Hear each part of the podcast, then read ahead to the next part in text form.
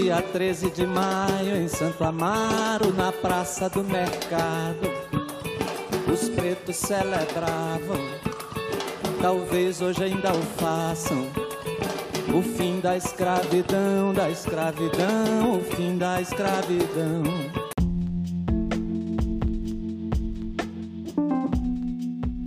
Olá, bem-vindo a mais um episódio. Nesse episódio focaremos em outros estilos de música que, assim como o rap, serviram de protesto e luta para os negros. Podemos observar que alguns sambas famosos falam sobre a cultura negra e sobre a desigualdade social que sempre esteve presente.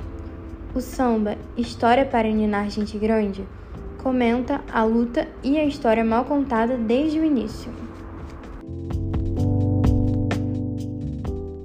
Deixa eu te contar a história que a história não conta. O avesso do mesmo lugar. Na luta é que a gente se encontra. Brasil, meu dengo, a mangueira chegou. Com versos que o livro apagou. Desde 1500 tem mais invasão do que descobrimento. Tem sangue retinto pisado atrás do herói emoldurado. Mulheres, tamoios, mulatos. Eu quero país que não tá no retrato.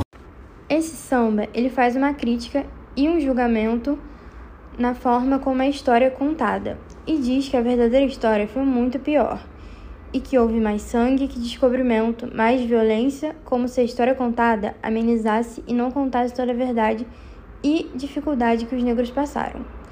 Essas músicas têm a intenção de dar uma maior visibilidade para esses assuntos e conscientizar as pessoas da verdadeira realidade vivida.